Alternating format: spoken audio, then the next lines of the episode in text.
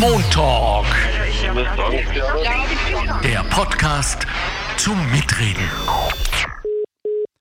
Herzlich willkommen zum Montalk, dem Podcast der Arbeiterkammer Niederösterreich.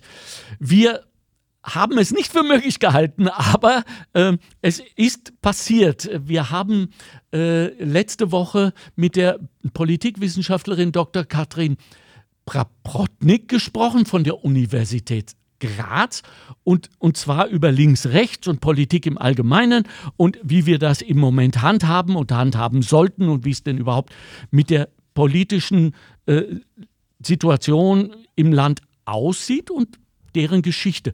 Im Zuge dessen sind wir draufgekommen, dass Politik und unser aller politisches Verhalten, in, inklusive der Informationen, die wir uns holen und vor allem, wo wir sie uns holen, immer etwas mit Vertrauen zu tun hat. Und haben dann am Ende für all jene, die den Podcast nicht gehört haben, bitte unbedingt nachhören. Er ist wirklich ein, ein sehr leichter, lockerer, sympathischer, menschlicher Podcast geworden, bei dem man unglaublich viel lernen konnte von der zukünftigen Frau Professor. Haben wir also am Ende uns gegenseitig geschworen, äh, wie sympathisch wir uns sind und dass wir nochmal zusammenkommen. Und hier ist es schon. Und äh, ich habe natürlich sofort zugegriffen, als Frau Prapotnik gesagt hat, sie will nochmal.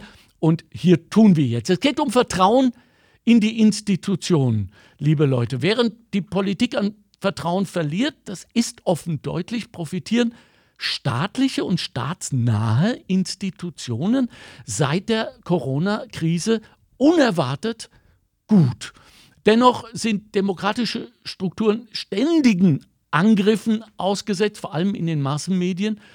Und uns geht es jetzt darum, diesen scheinbaren, sage ich mal, Widerspruch zu klären und warum die Demokratie als Staatsform augenscheinlich in Frage gestellt wird. Das ist auch nachlesbar, nachhörbar. Und äh, jetzt begrüße ich Sie ganz glücklich einmal mehr, die Politikwissenschaftlerin Doktorin Katrin Praprotnik von der Uni Graz. Hallo. Hallo, schönen guten Tag. Schön, Sie wieder zu sehen und zu hören. Das ging schnell. Danke. Also aus dem tiefsten unserer aller Herzen, danke nochmal für Ihre Zeit. Äh, ja, sehr ich, gerne. Danke für Ihre Zeit zum nochmaligen Gespräch und Zuhören. Ja, genau. Das Thema ist ja wahrlich wichtig genug, oder? Absolut, absolut. Im Endeffekt geht es um Demokratiestabilität, also genau. Um die Stabilität unseres Systems, unserer Gesellschaft, unseres Zusammenlebens. Und das ist ja, wie ich äh, bei der Recherche herausgefunden habe, auch ein wichtiger Teil ihrer Arbeit. Sie haben hm, Papers darüber gesprochen, äh, geschrieben, ich glaube sogar eine oder mehrere Untersuchungen gemeinsam äh, auch mit ausländischen äh, Coworkers äh, verfasst. Also die Demokratiestabilität werden wir besprechen, wovon sie abhängt, was eines jeden und einer jeden Auftrag ist dabei. Denn einmal mehr, auch das mhm. fällt nicht vom Himmel, nur weil wir uns einmal für die Demokratie, so haben sie uns gelehrt in unserem ersten Podcast letzte Woche, äh, vorletzte Woche, äh, die, auch das fällt nicht vom Himmel, so wie die Demokratie selbst. Nicht? Wir müssen uns kümmern. Ich schlage vor. Absolut, das auch. Und auch so dieses über den Tellerrand blicken. Ja. Also, weil wir sind natürlich in dieser glücklichen Situation, dass wir in einer stabilen Demokratie leben dürfen und uns viele von uns uns gar nicht erinnern können, wie es mal anders war. Aber der Blick über den Tellerrand und der Blick in unsere Geschichte zeigt uns ganz klar, Demokratie ist nichts Selbstverständliches und es gibt auch keine Garantie dafür, dass wir immer und immer in einer Demokratie leben werden. Und was ich im ersten Podcast gelernt habe, was mich wirklich schockiert hat, und ich bin selten äh, länger als ein paar Sekunden still, ist die Tatsache, dass Sie äh, gemeint haben, und das ist ja wohl wissenschaftlich bewegt, belegt, dass die Demokratie als Staatsform ja äh, nur in 20 Prozent, habe ich das richtig in Erinnerung, äh, aller zu regierenden Ländern der Welt vorkommt? Ist das, war das so? Die Aussage basiert auf den Menschen, also auf den Individuen. Okay. Okay. Das heißt, nur zwei von zehn Menschen ja? leben in vollkommen ah. freien Ländern. Okay. Und zwar also nicht auf Basis der Anzahl der Länder, sondern auf Basis okay. der Menschen, okay. weil besonders auch viele bevölkerungsreiche Länder eben keine freien Länder sind. Worauf beziehe ich mich da? Da beziehe ich mich auf den Freedom House Index. Das heißt, die US-amerikanische Nichtregierungsorganisation veröffentlicht jedes Jahr einen Bericht zur Demokratiequalität weltweit. Kann man sich auch online anschauen auf ihrer Homepage und kommt eben zu diesem wirklich verbannten Befund, dass es nur zwei von zehn Menschen sind, die weltweit in einem vollkommen freien Land leben.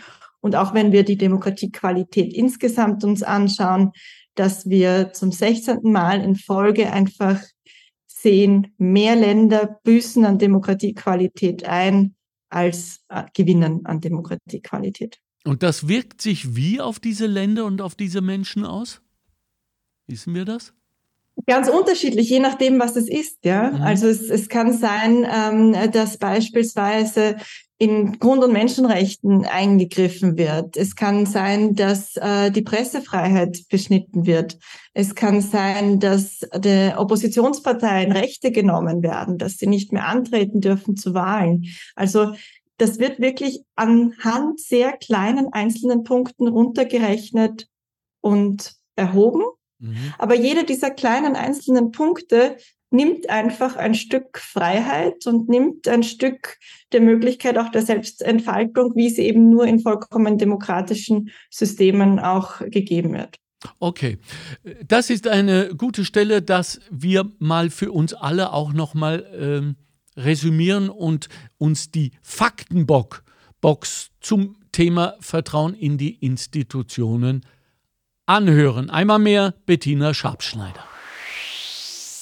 Das öffentliche Vertrauen in Institutionen in Österreich profitierte von der Corona-Krise. Institutionen, die Stabilität, Schutz, Hilfe und Sicherheit vermitteln, haben besonders von der Krise profitiert. Die Top 3 Institutionen mit Vertrauenswerten von über 50 Punkten und mehr sind Polizei, Bundesheer und Arbeiterkammer. Das Vertrauen in die Politik und PolitikerInnen ist im Vergleich zum Vertrauen in Institutionen geringer. Die Bundesregierung, das Parlament und die EU haben an Vertrauen verloren. Die großen Aufsteiger im öffentlichen Vertrauen im Langfristvergleich der letzten zehn Jahre sind Institutionen, die heute weniger im Zentrum von Angriffen und politischen Konflikten stehen, wie der österreichische Gewerkschaftsbund. Die Daten stammen aus dem OGM APA Vertrauensindex aus dem Jahr 2021 und 2022. Also, wenn ich Bettina Schabschneider und den Fakten glauben darf, und das will ich unbedingt, vertrauen wir alle den Menschen, Politikerinnen nicht, aber den Gebäuden schon. Oder? Den Büros? Wem vertrauen wir denn da, wenn wir sagen, wir vertrauen der Institution, wenn nicht den Menschen? Also letzten Endes sitzen natürlich da wie dort Menschen. So. Äh, ich denke, was man ganz gut sieht, äh, ist, dass eben Institutionen wie eben Polizei oder Armee ein größere, größeres Vertrauen entgegengebracht wird als Institutionen wie eben dem Parlament. Sprich also Institutionen, äh, wo dieser politische Interessenskonflikt nicht so vordergründig ist ah. wie eben in einem in einer Institution wie dem Parlament, wo es notwendigerweise um diesen Interessenskonflikt geht, wo ich mich notwendigerweise mit den einen identifiziere und mit den anderen nicht identifiziere und dann natürlich auch den anderen häufig ein, ein größeres Misstrauen entgegengebracht wird. Ähm, das soll aber nicht heißen, dass nicht Institutionen, gerade eben auch wie das Parlament, sehr stark darauf schauen müssen, hier Vertrauen auch wieder zurückzugewinnen und Vertrauen aufzubauen. Und das ist natürlich schon eine große Herausforderung. Das kennen wir auch im privaten Bereich, wenn wir streiten, äh, wenn die Emotionen vielleicht manchmal miteinander durchgehen, dass man dann Dinge sagt, die man eigentlich so gar nicht sagen wollte ist, glaube ich, eben auch einfach im Nationalrat und den darin vertretenen Parteien oder der Politik allgemein eine sehr große Herausforderung, dass man trotz aller Gegensätzlichkeit versucht, miteinander respektvoll umgehen zu können und einen respektvollen politischen Diskurs zu tragen, um einfach auch als Institution als Gesamtes dann Vertrauen zu stärken. Haben Sie uns auch in solche Institutionen, wo eben der politische Konflikt ganz vorne steht. Ja. Kann es sein, Frau Protnik, haben Sie uns jetzt gerade in eine kleine semantische Falle gelockt, als Sie gesagt haben, wie auch in der privaten Beziehung, also da wird mir alles klar. Wenn Sie sagen, in der privaten Beziehung sagen wir manchmal Sachen, die wir, die wir dann sofort bereuen. Was ist denn dann? Wie sollte es dann sein? Dann ist es doch wohl in einer funktionierenden Beziehung, eine, die dann auch äh, eine gewisse Zuversicht auf Weiterbestand hat, äh, es üblich, dass man sich dann entschuldigt, dass man sagt, äh, das habe ich eigentlich nicht so gemeint, was auch immer dieser Satz bedeuten soll, weil in dem mhm. Moment hat man es schon gemeint, ja. Aber wenn ich drüber nachdenke, ist das eigentlich furchtbar. Bitte verzeih mir. Und dann wird auch im besten Fall verziehen und dann spricht man drüber, damit diese Situation in Zukunft nicht mehr äh, passiert. Das findet doch in der Politik alles überhaupt nicht statt. Es wird sich doch nicht einmal zugehört. Also ist das, haben Sie da was eingeschmuggelt, was es gar nicht gibt? Also gerade diese Frage, er hat sich entschuldigt und es wird verziehen, mhm.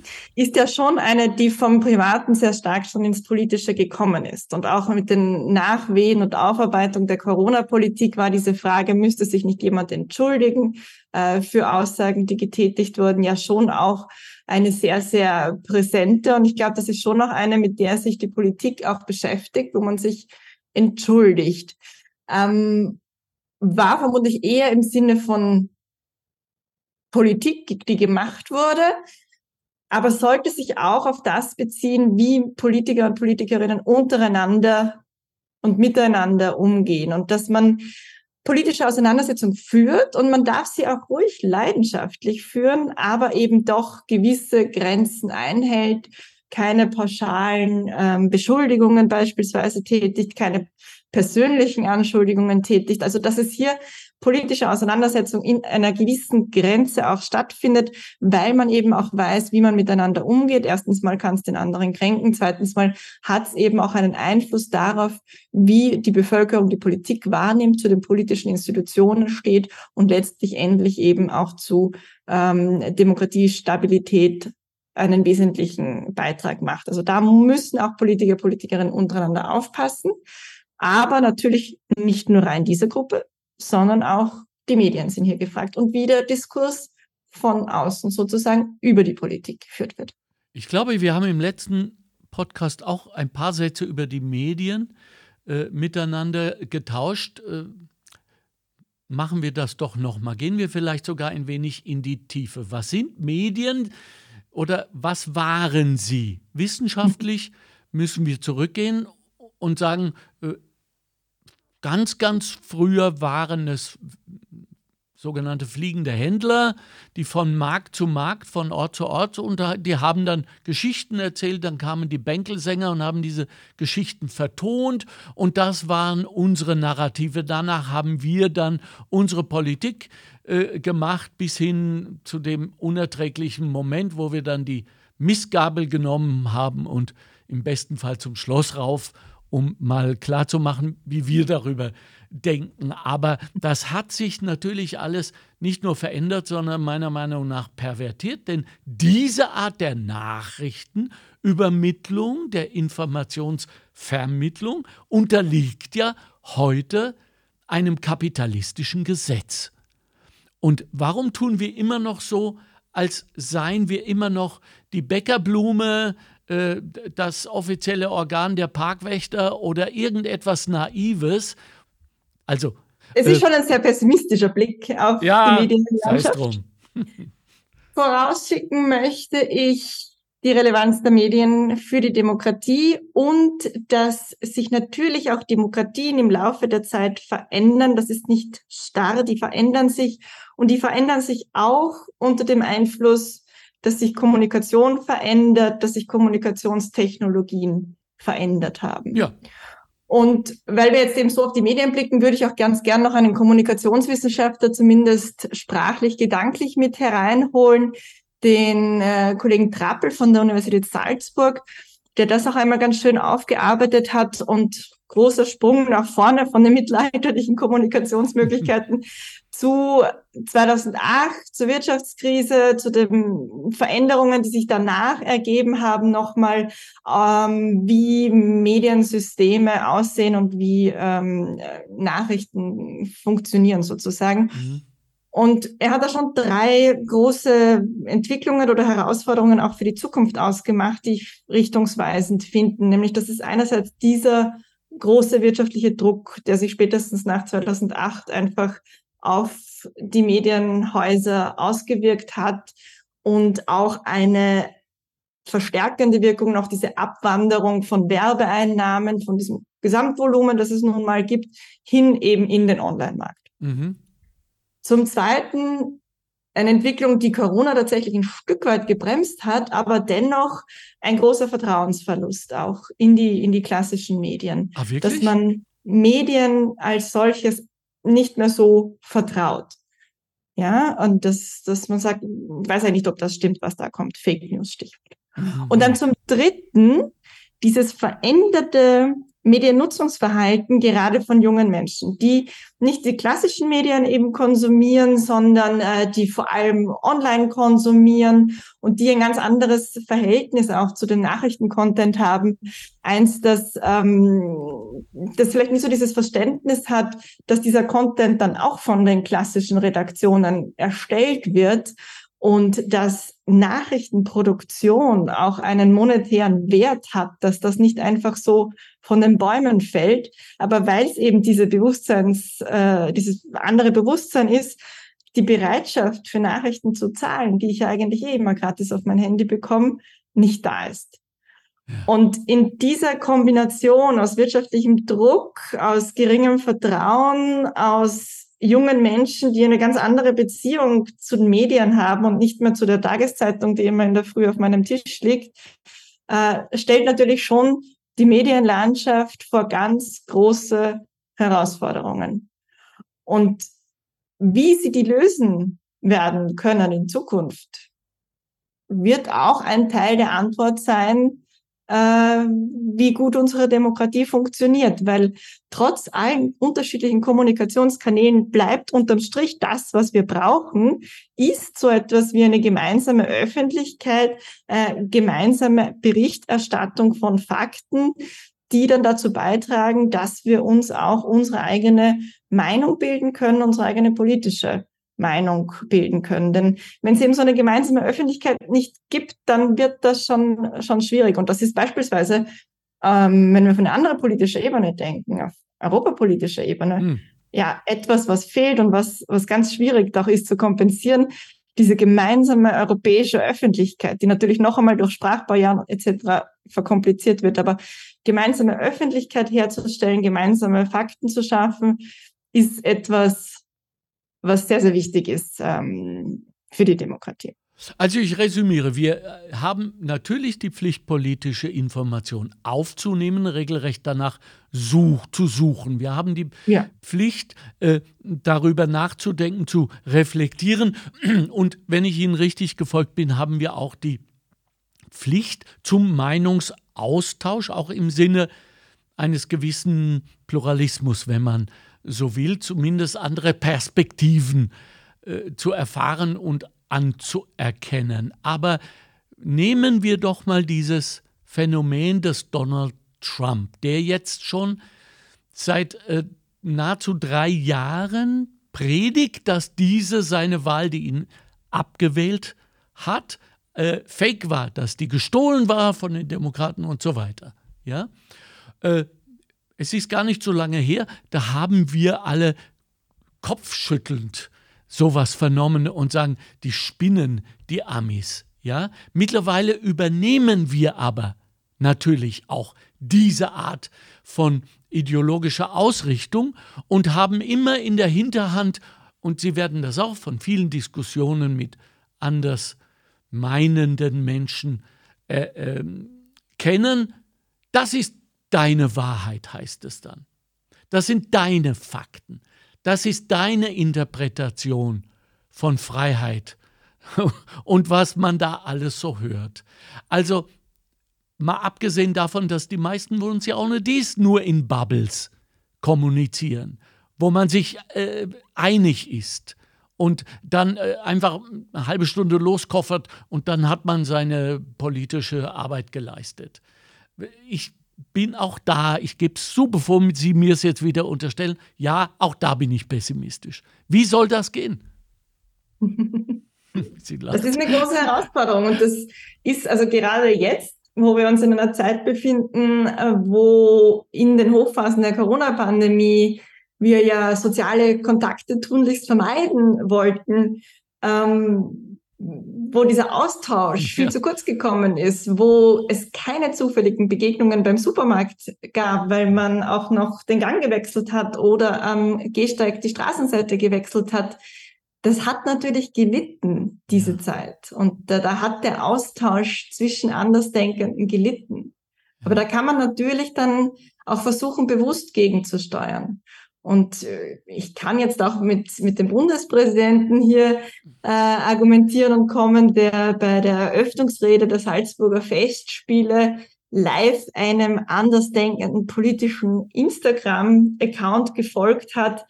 Aber das runterzubrechen als diese zentrale Message mal bewusst auch auszubrechen aus der eigenen Bubble, äh, ob das es ist, indem man eine andere Tageszeitung liest als mhm. die eigene oder eben in den sozialen Netzwerken jemand anderen auch folgt, sei jedem dahingestellt, ist aber, glaube ich, schon eine, eine gute Übung, um diesen Schritt hinaus zu machen und auch in Kontakt mit anderen zu treten und sich das bewusst zu holen, was man sonst vielleicht auch jetzt abseits der Corona-Pandemie einfach, weil man eben seine gesellschaftlichen Freundeskreise, Verwandtenkreise hat, was man vielleicht so im Alltag dann eben nicht bekommt, um einfach in den Austausch mit anderen zu gehen.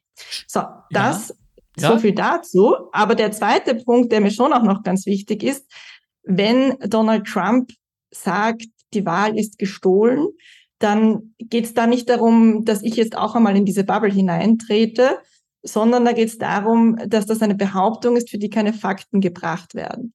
Und damit sind wir uns jetzt nicht mehr in diesem Bereich, das ist deine politische Meinung, das ist meine politische Meinung, die kommt aus unterschiedlichen Standpunkten, aus unterschiedlichen ideologischen Weltanschauungen heraus, sondern das ist falsch und das ist Richtig. Dafür gibt es Belege und dafür gibt es keine Belege. Mhm. Für diesen Wahlbetrug gibt es eben keine Belegung. Mhm. Deswegen ist das einfach nur eine Behauptung, die man äh, stellt, um daraus selbstpolitisches Kapital zu schlagen, um damit Stimmung zu machen und Politik zu machen. Und das ist im Umkehrschluss sehr, sehr gefährlich für die Politik, aber auch langfristig für die Demokratie, weil natürlich braucht es in einem demokratischen System auch immer das Element Vertrauen und das wird äh, hier unterminiert, indem man einfach fälschliche Behauptungen aufstellt. Wodurch entsteht dieses Vertrauen? Was können wir tun, damit wir von vornherein in einer politischen Situation sind, wir, die Wählerinnen, zu sagen, was immer dort passiert, hat sich unser Vertrauen verdient? Oder anders gesagt, wie können wir diese irre Entwicklung aufhalten, dass jetzt alle anderen genau diesen gleichen Mist machen und einfach sagen, so, ich habe die Wahl verloren, das kann nicht sein, sie wurde mir gestohlen. Äh, das passiert ja schon, es ist noch nicht hier angekommen, aber ein paar andere Entwicklungen wie LGBTQ und so weiter sind bereits hier, äh, wo man plötzlich sagt, die dürfen nicht mehr äh, in der Nähe von Schulen spazieren gehen oder was weiß ich für ein Mist. Also wie entsteht, Frau Doktor, Vertrauen in die Politik oder in die politischen Menschen? Ja, Vertrauen, ich meine, da, da sind wir eher schon in der Sozialpsychologie und weniger in der Politikwissenschaft, aber Vertrauen entsteht eben, entsteht eben durch diese Interaktion, durch die gemeinsame Geschichte, durch das gemeinsam Erlebte. Das heißt, äh, ich beobachte ja, was passiert. Mhm. Und wenn ich mit diesen Beobachtungen zufrieden bin, wie mit beispielsweise auch politischen Krisen umgegangen wird, wie mit äh, den unterschiedlichen Akteuren untereinander umgegangen wird. Und wenn ich das beobachte und sehe, das funktioniert im Großen und Ganzen, dann entsteht Vertrauen. Und Gleichzeitig im Umkehrschluss, wenn ich beobachte, ähm, die gehen nicht ehrlich mit Steuergeldern um oder die beschimpfen sich nur gegenseitig oder die sind sowieso nur auf den eigenen Vorteil aus, dann zerstört sowas natürlich Vertrauen. Und die Krux an der ganzen Geschichte ist, dass das Vertrauen aufbauen leider schwieriger geht als das Vertrauen zerstören. Und dass auch einzelne partikulare Ereignisse dazu geeignet sind, sehr stark Vertrauen kaputt zu machen, äh, während das Aufbauen eben sehr, sehr viel immer wiedergehende Arbeit auch bedeutet. Ist das große Herausforderung? No, was heißt? Ist denn das ein Unfall, wenn Vertrauen zerstört wird oder könnte es gar sein, dass manche der Akteure und Akteurinnen das gezielt und bewusst einsetzen, um politisches Kleingeld damit zu machen an, an, an der Maschine des Glücks? Also wir sagen in der Politikwissenschaft, Parteien sind rationale Akteure, die versuchen, ihren Nutzen auch zu maximieren, indem sie Kosten-Nutzen-Rechnungen anstellen. Und wenn wir jetzt bei Beispiel Trump bleiben, dann sind diese Äußerungen natürlich keine Äußerungen, die passieren, sondern auch das sind strategische Überlegungen. Was bringt mir so eine Aussage? Was schadet so eine Aussage? Und wenn dann das, es bringt mir mehr, weil es gelingt mir ganz in populistischer Manier, äh, meine Wählerschaft anzusprechen und gegen eine wie immer definierte politische Elite aufzuhetzen, macht man es und nimmt in Kauf, dass das ein Baustein und wahrscheinlich sogar ein sehr wichtiger Baustein für den Abbau von Vertrauen in die Demokratie. Generell, darstellt. genau. Nicht nur in, in die Angegriffenen. Ganz generell. Generell, ja. ja. Äh, Ganz generell. Und das, das, das sind dann äh, eine Überlegung, die man macht und wo anscheinend dann man zu dem Ergebnis kommt, für mich unvorstellbar und nicht nachvollziehbar, ja, das, mir bringt es jetzt kurzfristig mehr, deswegen mache ich es. Langfristig äh, und für das große Ganze ist mir jetzt nicht so wichtig. Ja, ja, ja, ja, ja, genau. Ja, äh, weil es ja auch äh, kein Lebensjob ist, sondern äh, für ein paar Jahre das ist dann genau dieser Punkt, mhm. warum mhm. ich auch für, warum ich politische Parteien so wichtig finde, ja, weil das Gedächtnis oder die Lebensdauer einer politischen Partei im Regelfall natürlich sehr viel länger angedacht ist. Das heißt, die Partei kann sich jetzt auch nicht kurzfristig so rasch dort oder dahin bewegen, weil es eben nicht nur darauf angelegt ist, eine Wahl zu gewinnen. Wenn man es jetzt runterbrechen würde auf eine Person, die weiß, ich trete da jetzt einmal an, dann mache ich das, danach weiß ich nicht, bin ich sowieso woanders, dann kann man natürlich ganz anders agieren. Mhm, mh. Jetzt haben wir durch junge Untersuchungen herausgefunden, dass das Vertrauen in die Politik en general zwar erodiert, schlechter wird, aber das Vertrauen in die Institutionen, und das haben, ich glaube, da haben wir im ersten Podcast auch ganz kurz drüber gesprochen, ist gestiegen. Und jetzt muss das doch einen Grund haben. Ich will das noch mal wissen. Äh, gibt es da Einzelne? Ist das dieses Phänomen, dass der, äh, so viele Nobelpreisträger äh, immer wieder irgendeine Lehrerin, einen Lehrer äh, angeben, der sie mit Leidenschaft erfüllt hat, an, an deren Ende jetzt der Nobelpreis steht? Sind das einzelne Glanzleistungen, die uns das Vertrauen in Institutionen geben? Ist das wie äh, epigenetisch übertragen, wie Meme? Ist das, äh, kommt das aus einer Art Familientradition? Wie entsteht denn das Vertrauen in Institutionen? Also bei Institutionen wie Polizei, wie Bundesheer ist es tatsächlich der Fall, was insofern natürlich ein bisschen paradox ist. Das sind ja gar nicht die, die ich wähle. Wählen durch Eben. das Nationalrat und da habe ich ja. weniger Vertrauen. Ja.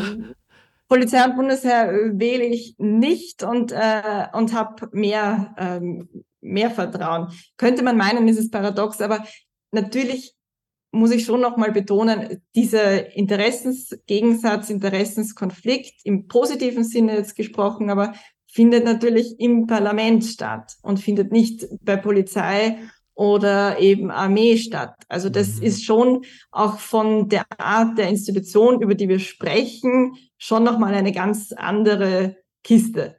Ja. Insgesamt vom, vom Blick her, was bedeutet es für die Demokratie, ist das, und auch wenn wir uns die Eurobarometer-Umfragen anschauen und das vergleichen, Österreich mit anderen Ländern, dass wir hier dann sehr, sehr positiv eben haben, dass wir beispielsweise ein, ein sehr hohes Vertrauen auch in die Justiz haben äh, oder auch ähm, in, in die Verwaltung haben im Vergleich. Also das, das sind auch schon sehr viele positive Signale. Ein bisschen bleibt dieses Paradoxon, es sind nicht die, die wir jetzt direkt wählen, wo wir das größte Vertrauen darin haben. Wobei, äh, immerhin haben wir schon einen äh, Ex-Polizisten als Kanzler, also insofern schließt sich da vielleicht ein kleiner Kreis.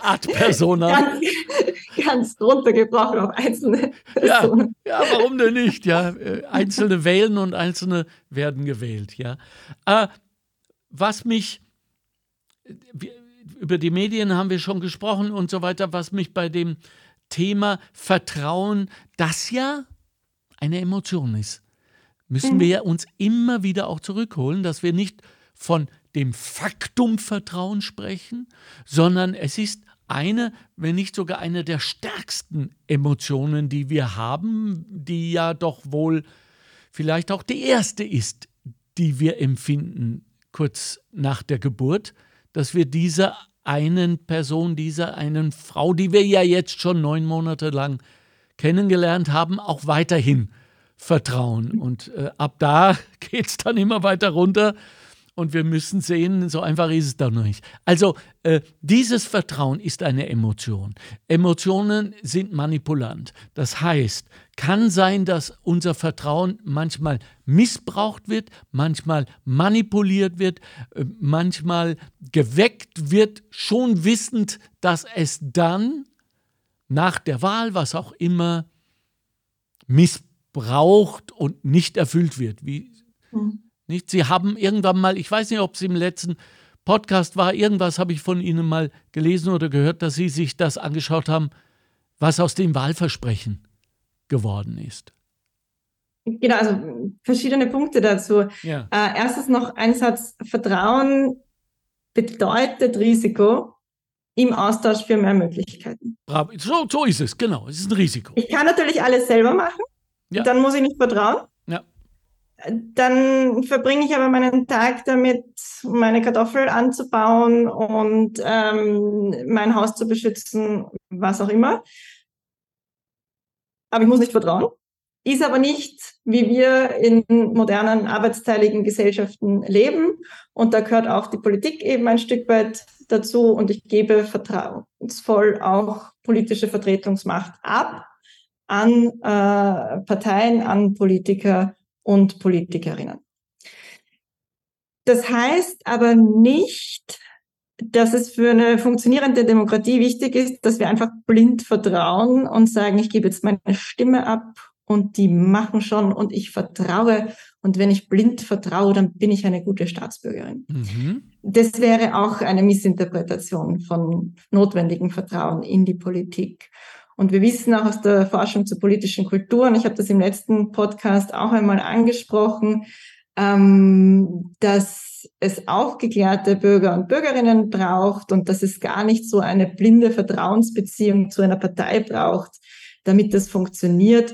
Im Gegenteil, wir wissen heute, dass die Menschen, die kritischer eingestellt sind, die nicht unbedingt solche stabilen Bindungen zu Parteien haben, durchaus die sind, die sich äh, die stärkere demokratische Äußerungen und Einstellungen haben, die äh, also sehr nützlich sind und, und sehr wichtig sind für eine, für eine funktionierende Demokratie. Das heißt, man muss nicht blind vertrauen, damit das funktioniert.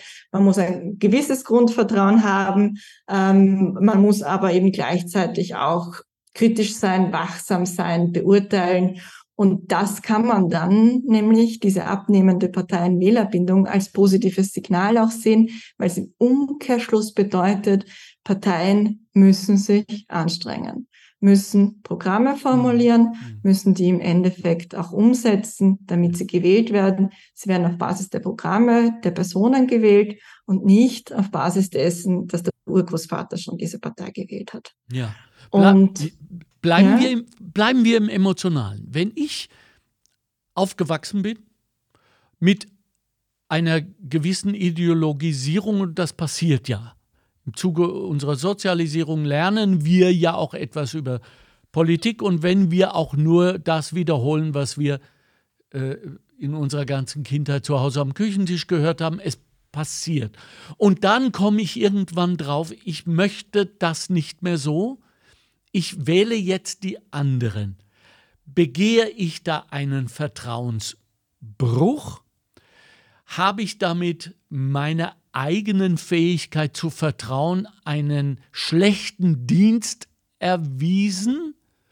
Oder ist dieses Vertrauen, was ich jetzt vielleicht nur umlenke auf andere, denen ich vertrauen, andere Programme, andere Menschen. Im Übrigen glaube ich, dass es erst die Menschen sind, die gewählt werden, mittlerweile nicht die Programme, aber das sei dahingestellt.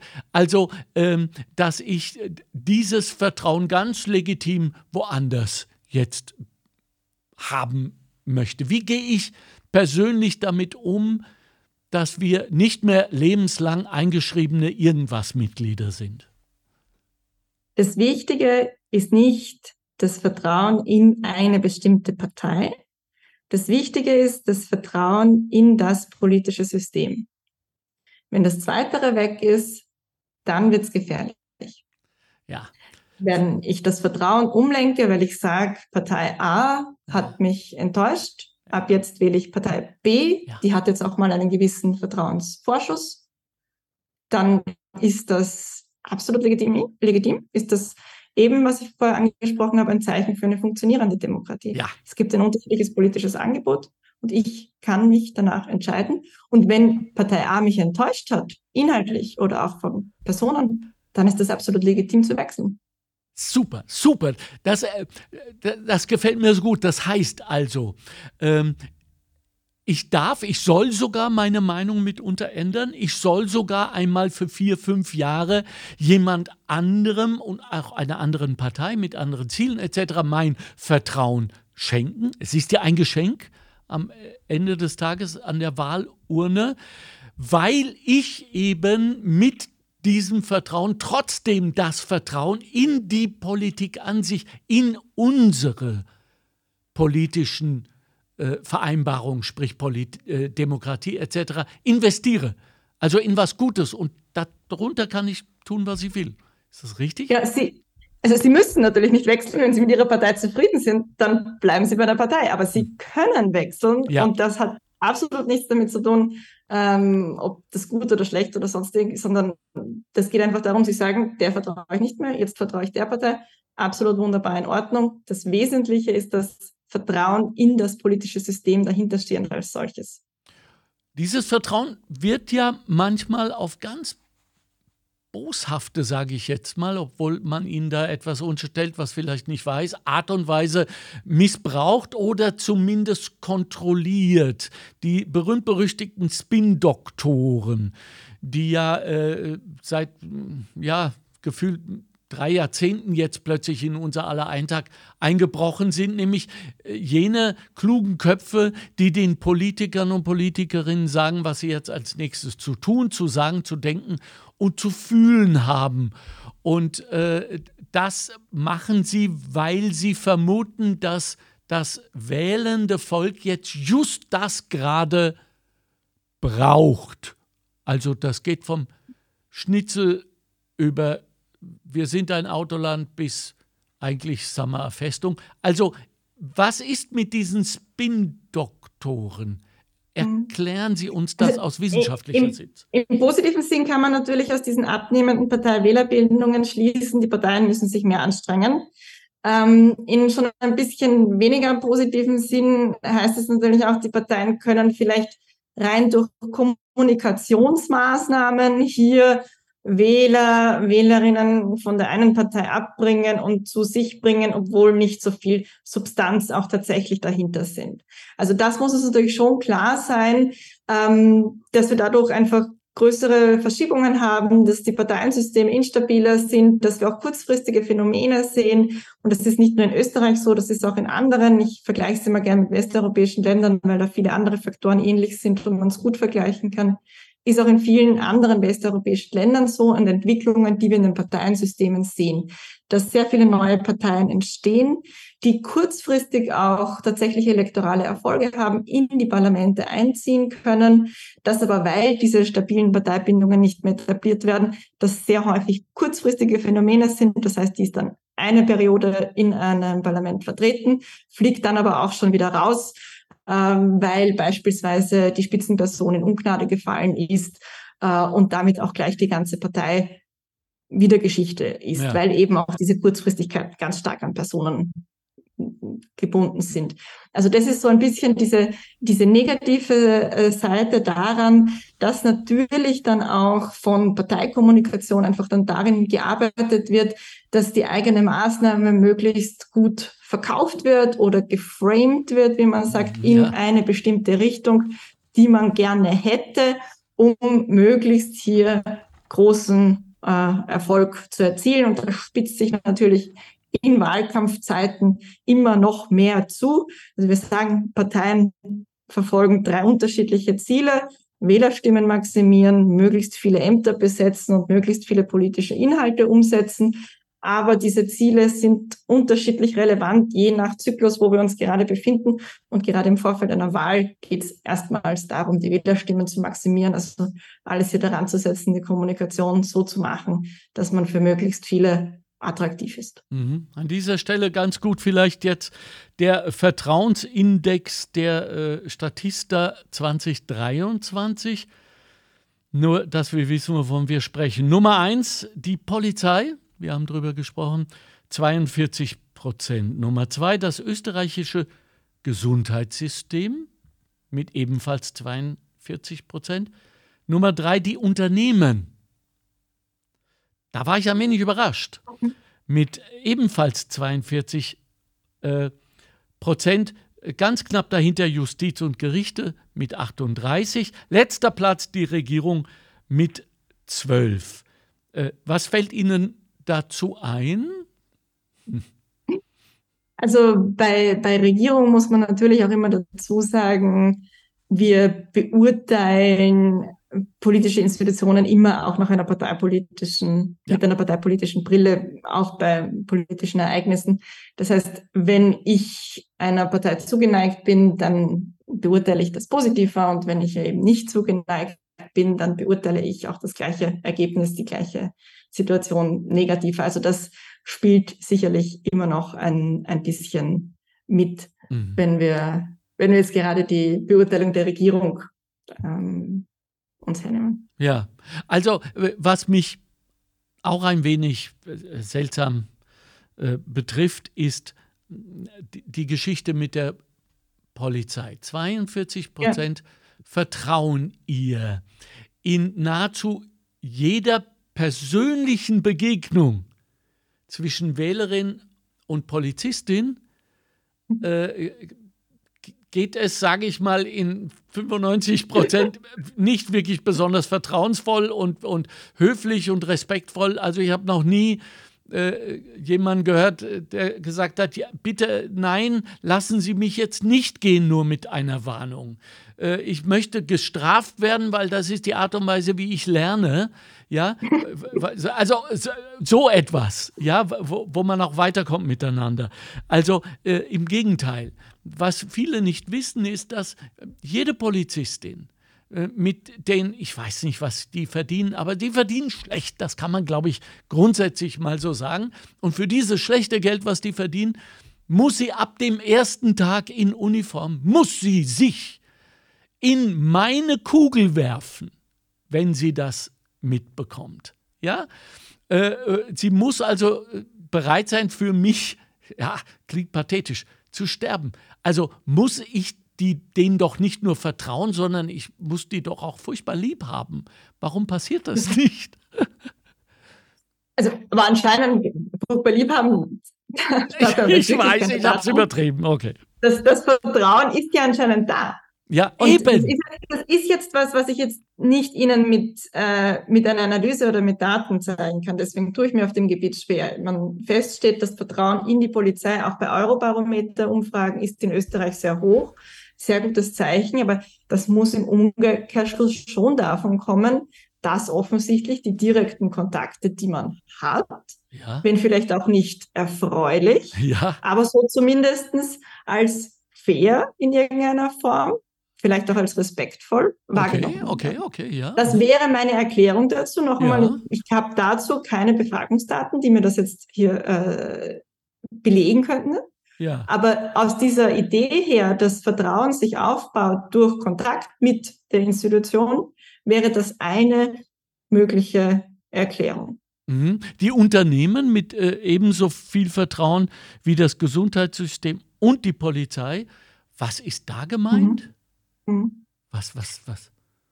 Da bin ich überrascht. Kann ich Ihnen, ja, also bei den Unternehmen tatsächlich, muss ich sagen, überrascht es mich auch. Kann ich Ihnen jetzt ja. spontan auch keine, keine oder wieder noch keine spontane Bauchschusserklärung geben, ja warum jetzt genau die Unternehmen sozusagen hier eine große, ein großes Vertrauen haben. Ich meine, ist noch dazu eine sehr, sehr breite Gruppe natürlich. Also ja. wenn wir von Unternehmen sprechen, ist oder ist das jetzt der eigene Arbeitgeber oder ist ja. das das Großunternehmen, ja. das Kleinunternehmer?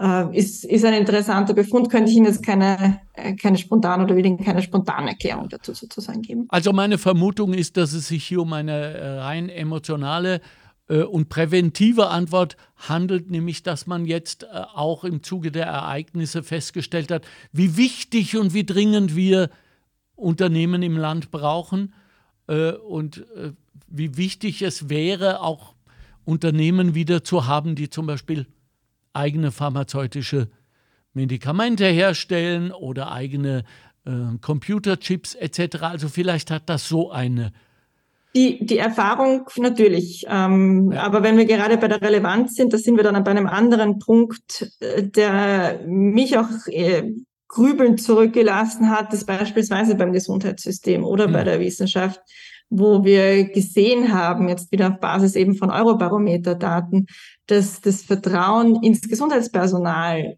zu Beginn der Corona-Pandemie sehr stark war und zugenommen hat, ja. mit der fortlaufenden Dauer aber schon wieder gesunken ist. Also nur weil wir es brauchen, ähm, haben kann man Einfluss lieb. haben, aber das auf die Dauer ja. hat im Umkehrschluss eigentlich auch wieder das Gesundheitspersonal an Vertrauen eingebüßt ja. und, und hat vielleicht eine Mitverantwortung dafür getragen, dass es die Corona-Pandemie gegeben hat, wofür es natürlich genau gar nichts gekonnt hat, sondern eben äh, versucht hat, sie zu bekämpfen. Ja, am Ende, wir leben noch, das muss man jetzt mal ganz klar so auch auf den Tisch legen. Äh, ja, es gibt Menschen, die sind von äh, Long-Covid äh, malträtiert, aber äh, grundsätzlich haben wir ein Gesundheitssystem, grundsätzlich funktioniert das auch. Und ja, es kann sein, dass die eine oder andere äh, Maßnahme zu vorsichtig war, aber äh, ich glaube, dass wir jetzt alle kapiert haben, dass das Gesundheit, also das Thema Gesundheit in unserer demokratischen äh, rechtlichen Ordnung funktioniert. Vielleicht ist das gemeint bei dem Vertrauen. Ja, aber das sind ja dann auch wieder zwei Punkte, würde ich sagen. Das eine eben diese politische Frage, wie bekämpft man die Krise und mhm. die kann man sich immer um, umgekehrt ähm, und unterschiedlich bewerten. Und das andere einfach die Frage, vertraue ich, wenn ich ins Krankenhaus gehe, dem Arzt, der Ärztin, die mir da gegenübersteht, äh, glaube ich daran, dass diese Person bemüht ist, mir die beste Leistung zu geben. Ja, wir haben äh, diesen Podcast begonnen, wenn ich mich recht erinnere, mit, ähm, mit Vergleichen gesellschaftlich und ganz persönliche Beziehungen zueinander. Und äh, ich stelle fest, dass Vertrauen natürlich durch menschliche Begegnung passiert. Ich weiß nicht, wie viele Bücher man lesen müsste, wenn man allein auf der Insel ist, um Vertrauen zu entwickeln. Es ist ein hochmenschliches Gut, ein Wert. Und der Frage an Sie passt vielleicht auch nicht so unbedingt in Ihr Fach, aber Sie sind ja universell, wie wir jetzt seit zwei Podcasts wissen. Wie müssen wir miteinander umgehen, dass wir das Vertrauen an sich stärken, dass wir Vertrauen trainieren und dass wir es genießen können, sagen zu können, mir wird vertraut. Wie mhm. entsteht das? Mhm. Ich ziehe die Frage einfach zu meinem Fachgebiet hinüber. Ja, gut, ja, clever. also ich glaube, die große Herausforderung liegt in der politischen Bildung. Ja liegt in der Vermittlung von politischem Wissen und das ist auch eine große Herausforderung, wie man Politik vermittelt, wie man äh, es schafft, jemand zum mündigen Bürger, zum mündigen Bürgerin zu machen, ist schon der falsche Begriff, zu begleiten. Mhm. Ähm, ohne den Scheuklapp, man kann nicht sagen, weil dann mache ich sofort Parteipolitik. Das heißt, das ist schon eine, eine sehr große Herausforderung, die wir bewältigen müssen. Mhm. Und die sich vor allem eben auch mit den Entwicklungen, die wir sehen, Stichwort künstliche Intelligenz und den Herausforderungen, die sich dafür für unsere Demokratie ergeben, auch, auch beantworten werden müssen. Müssen, genau. Ja. Ähm, also der Schlüssel liegt, glaube ich, in, im mündigen Bürger, in der mündigen Bürgerin, ja. die dann eben weiß, wo sie mal vertrauen kann, wo sie kritischer hinschauen muss und auch dieses, dieses Wechselspiel und dieses, diese Art von äh, Ich im politischen System gut hinbekommen kann. Und das beinhaltet auch, dass man manchmal auch über seine eigenen Grenzen, über seinen eigenen Tellerrand hinaus schaut, dass man sich Mühe gibt und wie wir zu Beginn des Podcasts festgestellt haben, dass wir unsere eigene entweder Solo oder auch soziale Bubble mal mutwillig verlassen. Da bin ich zu 100 Prozent des Herrn Bundespräsidenten Meinung und auch mal andere gelten lasse.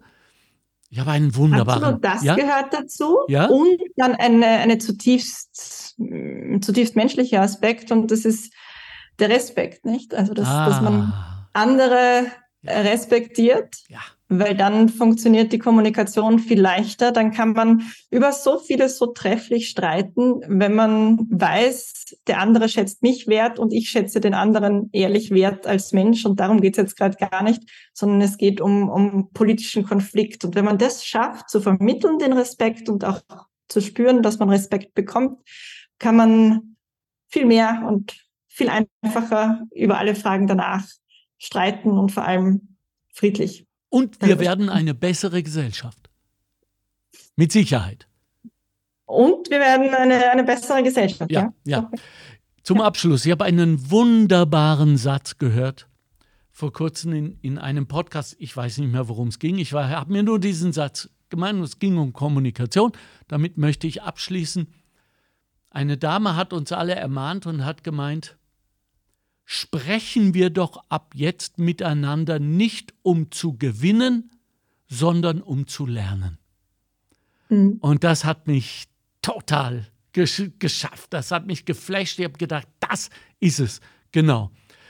Ich habe viel gelernt jetzt in zwei Podcasts mit Ihnen. Vielen, vielen herzlichen Dank. Ja, danke, dass Sie uns so viel Aufmerksamkeit geschenkt haben. Danke für Ihre Arbeit, Frau Doktor. Und äh, wir holen Sie mit Sicherheit zu einem dritten zurück.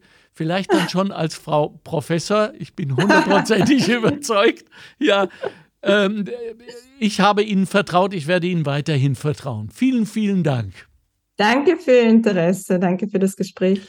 Das war der Montag äh, zum äh, Thema Vertrauen in unsere Institutionen. Und wenn ich das noch als Appendix anhängen darf, die Tatsache, dass die Arbeiterkammer generell, aber vor allem die Arbeiterkammer Niederösterreich regelmäßig in den Top 3 landet, wenn es um Vertrauen geht, bedeutet natürlich auch, dass sie als Institution sich andauernd weiterentwickelt. Und eines der, wenn nicht sogar das glänzendste Beispiel dafür sind wir, der Montalk. Also bleiben Sie uns gefälligst treu und vertrauen Sie uns gefälligst. Danke für die Aufmerksamkeit, wünsche Ihnen eine schöne Arbeitswoche und äh, kämpfen Sie für diese unsere dringend so notwendige Demokratie. Ciao, ciao. Die Arbeiterkammer Niederösterreich hat eine neue App, die AK Blitz App, ab sofort zum Downloaden. Bleiben Sie am Laufenden, erhalten Sie alle relevanten Informationen und Sie wissen ja, noch nie war es so wertvoll zu wissen, wo man seine Informationen her hat. Die AK Blitz App ab sofort zum Downloaden. Das war der Montalk. Chefredaktion Susanne Karner. Redaktion Mario Gattinger und Karina Karas. Straßenumfragen Christoph Baumgarten. Faktenbox Bettina Schabschneider. Technische Leitung Stefan Dangel. Administration Christina Winkler. Am Mikrofon Alexander Göbel.